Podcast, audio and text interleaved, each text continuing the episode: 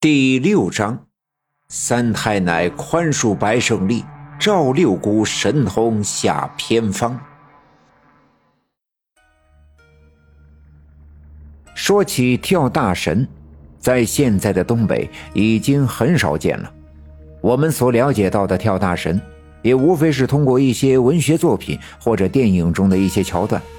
实际上，东北民间的跳大神起源于萨满教。一般是由两个人搭档，一个叫大神，一个叫二神。大神就是具有与大仙通灵能力的人，二神是他的助手。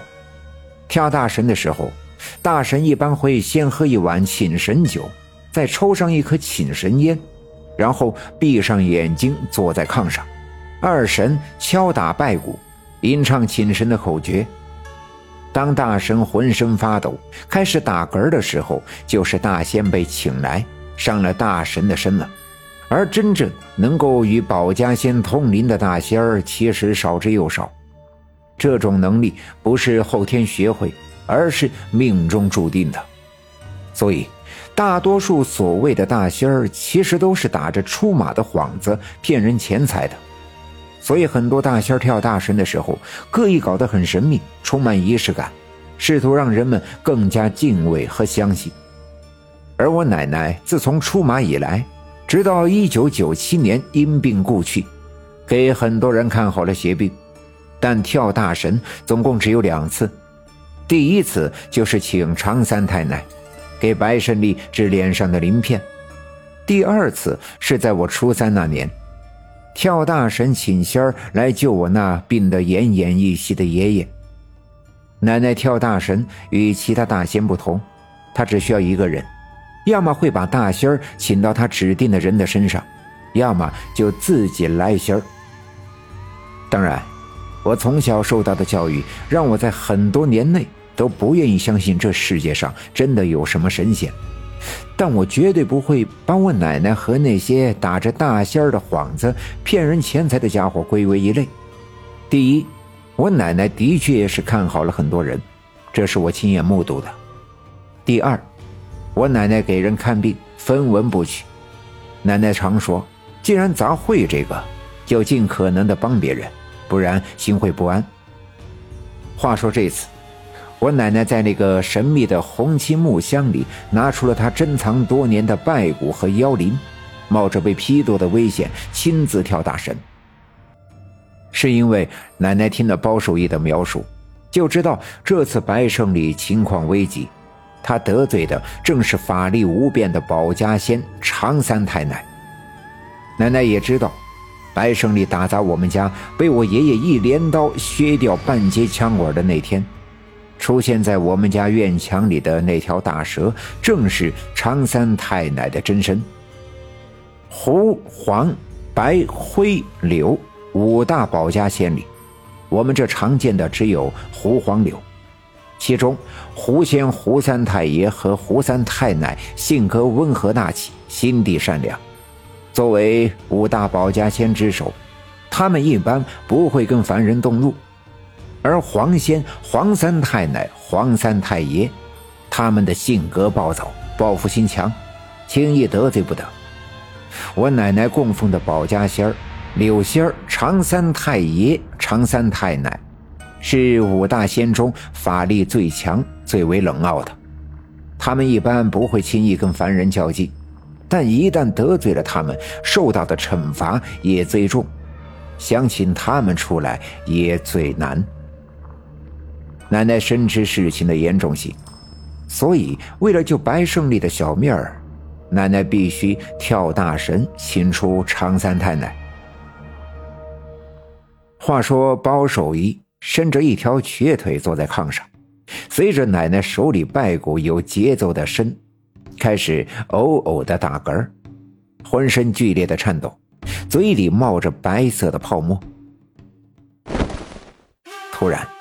他身子猛地向后一挺，睁开了眼睛。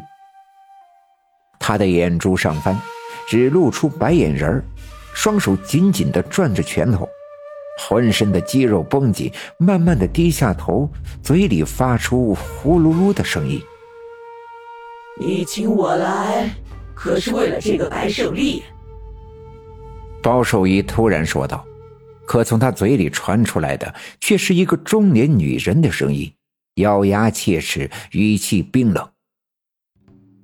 奶奶一看，大仙儿已经上了包守义的身，赶紧加快了敲鼓的频率，扭动腰身，腰铃哗啦啦的响个不停，一边唱道：“求大仙儿，拜大仙儿，常三太奶法无边。”大人，你有大量，饶恕这个凡间人。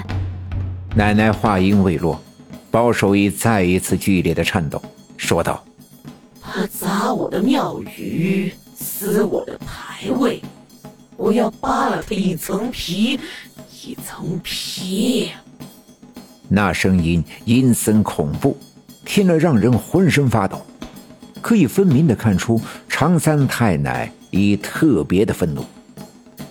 奶奶继续唱道：“白胜利最滔天，看在他爹是老实人，三更半夜救儿子，不顾瘸腿来请仙儿。只要大仙儿您息息怒啊，放过胜利这一关，重修庙宇立神位，改邪归正，重做人。”还没等奶奶唱完，包守义嗷的怒吼了一声，头用力的摇晃，嘴角的白沫四外飞溅。突然。正在地上敲鼓的奶奶猛地像灰一样，直挺挺的倒在了地上，像刚才的包守义一样，浑身抽搐，口吐白沫。不一会儿，奶奶慢慢的抬头，盘腿坐了起来，嘴里发出的却是一个男人的声音。那声音越来越大，呜里哇啦的，完全听不出说的是什么。而坐在炕上的包守一也开始呜里哇啦的说话，他们似乎在用这样的方式对话。屋子里的气氛特别的凝重，站在屋子门口守着的爷爷屏住呼吸，大气都不敢喘。而躺在炕上的白胜利早就吓得昏死过去，不省人事。好在过一阵，包守义的声音渐渐的减弱。突然，咣当一声，仰面倒在了炕上，而与此同时，奶奶也低下了头，不再作声。慢慢的，奶奶抬起头，用袖子擦了擦脸上的汗水，用手撑地，试图站起身，但努力了一下，却失败了。看得出来，刚才一番折腾，奶奶已经消耗了大量的体力，四肢酸软。爷爷赶紧过来搀扶起了奶奶。扶着她坐在了炕边上，在炕头的窗台上拿出奶奶的烟袋，点着吸了两口，递给了奶奶。奶奶勉强的把烟袋叼在嘴里，烟袋锅的火星亮了几下，烟雾从奶奶的鼻子里飘了出来。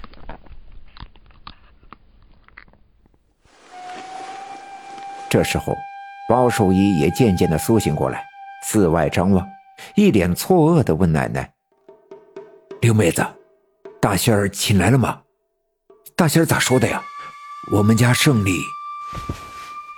奶奶又抽了几口烟，缓缓地说：“有才大哥呀，我请的是常三太奶，他老人家火气大，不肯饶恕你家胜利。”啊，那可咋办呀？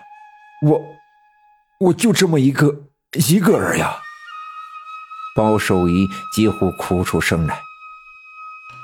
你把他捡回来，给了他一条命，他却不知道感激，带头批斗你，还打瘸你的腿，这样的儿子，你还管他干啥呀？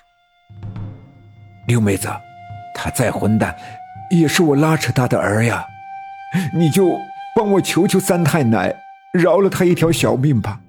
我给三太奶修庙，我初一十五给他老人家烧香上供，求求你了。帮我给三太奶讲个情吧。说着，包守义老泪纵横，挣扎着爬起来，趴在炕上就要给奶奶磕头。奶奶赶紧走上前去搀扶他。有才大哥，刚才常三太奶说了会放过他的，你赶紧起来吧。包守义一听，赶紧止住哭声，拉着奶奶的手，连忙问道：“刘妹子。”那我们该怎么办好？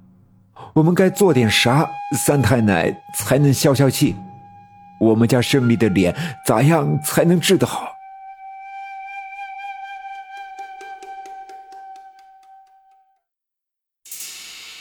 本集已经播讲完毕，感谢您的收听。